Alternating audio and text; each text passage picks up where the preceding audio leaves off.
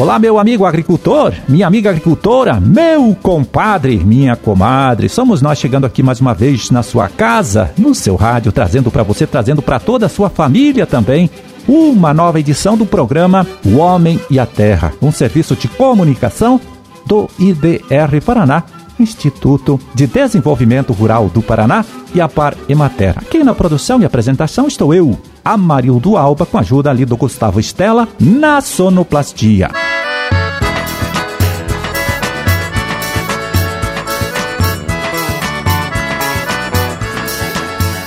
25 de março de 2021, quinta-feira de lua crescente, Dia Nacional do Oficial de Justiça. Bom, e para as suas orações, olha, eu confiro aqui no nosso almanaque da igreja, você pode anotar aí, é dia de São Ruperto.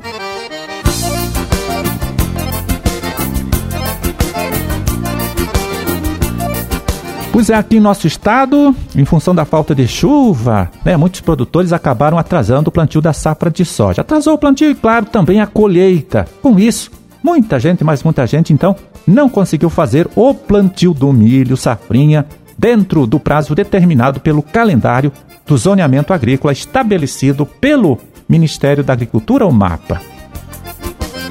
Então, amigo, uma boa alternativa que sobra aí para você que não conseguiu então plantar o milho safrinha dentro do prazo recomendado, né? Isso segundo os técnicos, é a cultura do trigo, que está com preço considerado bastante atrativo neste momento. Olha, também é uma ótima solução para a rotação de culturas, isso segundo os especialistas aí, pesquisadores e técnicos, contribuindo com o controle das plantas invasoras e melhorando o desempenho da cultura da soja, que é implantada depois, na sequência, né, lá pelo mês de outubro, novembro. Para você que ficou interessado na ideia, veja só, o plantio do trigo aqui em nosso estado vai de abril a julho, dependendo da região, claro. Na macro região centro, que é mais fria, mais úmida, que pega aí as regiões de Ponta Grossa, Irati e Guarapuava, a recomendação é plantar o trigo nos meses de junho e julho. Na região central, que é uma região intermediária, né, em clima e altitude moderadamente quente e úmida, o trigo deve ser semeado de abril a junho. Regra então que vale para as regiões de Cascavel, Campo Mourão e Pato Branco. Já para a macro-região norte e oeste, que é mais quente, moderadamente seca, de baixa altitude também, o período de plantio do trigo é de abril a maio. Essa macro-região, né, que eu falei, norte e oeste, abrange as regiões de Londrina, Maringá e Palotina.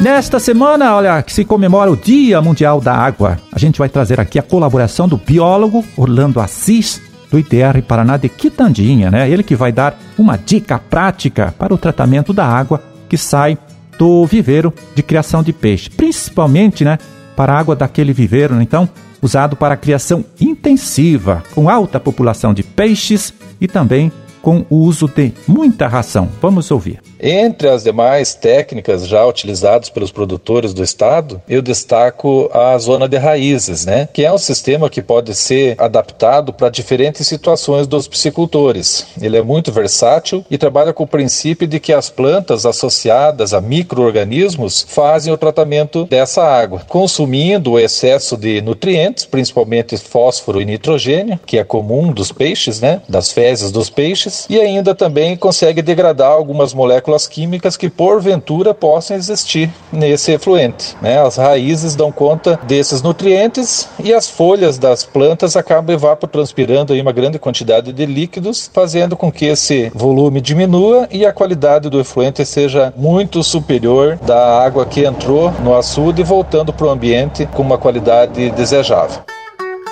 Então, esse que a gente ouviu aí, olha, foi o biólogo Orlando Assis, do IDR Paraná, de Quitandinha. Ele que deu uma dica interessante para o criador de peixes: tratar a água que sai dos seus viveiros de criação, né?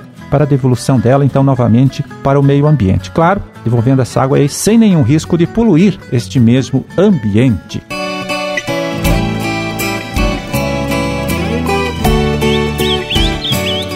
Olha só, estudo de acompanhamento de mercado aí feito pelo Departamento de Economia Rural Federal da Secretaria de Estado da Agricultura mostra que nos últimos 12 meses, de fevereiro de 2020 até este último mês de fevereiro, né, o preço do boi subiu 53%.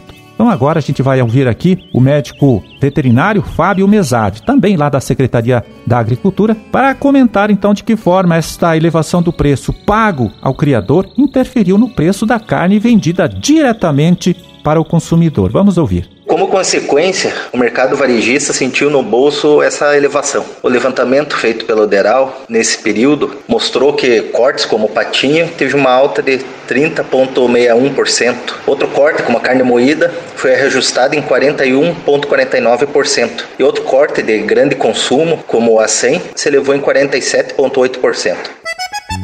Bom, ainda segundo o Deral, olha, vários fatores interferiram no aumento do preço do boi gordo, né? E, consequentemente, no preço da carne vendida diretamente ao consumidor. Um deles, né, um desses fatores, foi o crescimento de 8% nas exportações. Também teve a redução da oferta de animais gordos, né, por causa da estiagem, também o aumento dos custos de produção.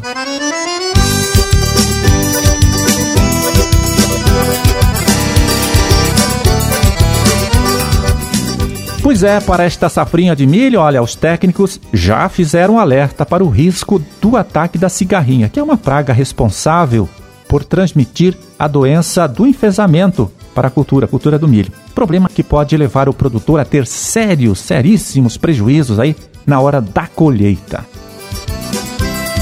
Bom, para muitos agricultores aqui do nosso estado, este assunto é novo. Por isso, agora nós vamos ouvir aqui o agrônomo Anderson Lemisca, da Adapar, ele que trabalha na região de Toledo e vai contar para gente como essas doenças aí do milho, né, conhecidas como enfesamentos apareceram, chegaram por aqui. Em relação aos enfesamentos, elas foram relatadas primeiro em 1945 lá nos Estados Unidos. No Brasil, foi a partir de 1970, mas com maior intensidade no Brasil Central, ali no Goiás, em Goiás, Minas Gerais, Bahia, em 1980 maior intensidade. Aqui no Paraná, na no nossa região oeste, os problemas iniciaram em 2019, quando tivemos as primeiras áreas com tombamento de plantas sem ocorrência de vento forte. Mas nesse momento a gente teve muitas dúvidas sobre o que, que era a causa, né? Alguns falavam que era em área de plantio de fumo, outros falavam que era área de quando ele recebia dejeto suíno em excesso, e as dúvidas foram se acumulando e a gente não tinha uma solução para aquele problema, né? Um diagnóstico para aquele problema. Em 2019 mesmo, a Embrapa Milho e Sorgo de Minas Gerais vieram para cá, para nossa região,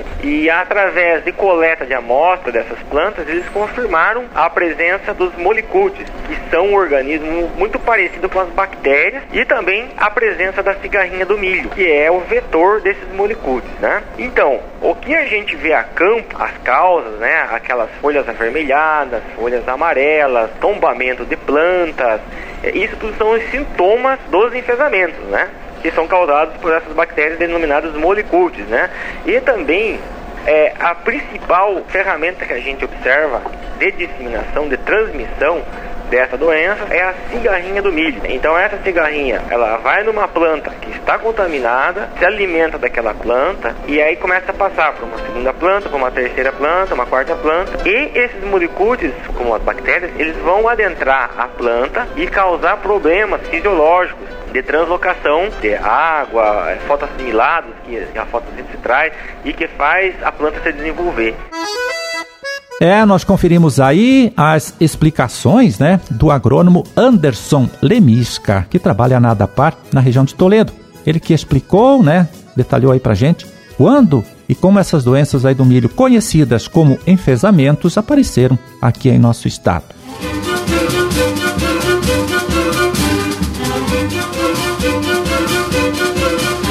É, meu amigo, minha amiga, terminamos a nossa empreitada de hoje. Vamos ficando por aqui desejando a todos vocês aí, olha, uma ótima quinta-feira e até amanhã, então, quando estaremos aqui de volta mais uma vez com vocês, trazendo uma nova edição do programa O Homem e a Terra. Um grande e forte abraço, fiquem todos com Deus e até lá.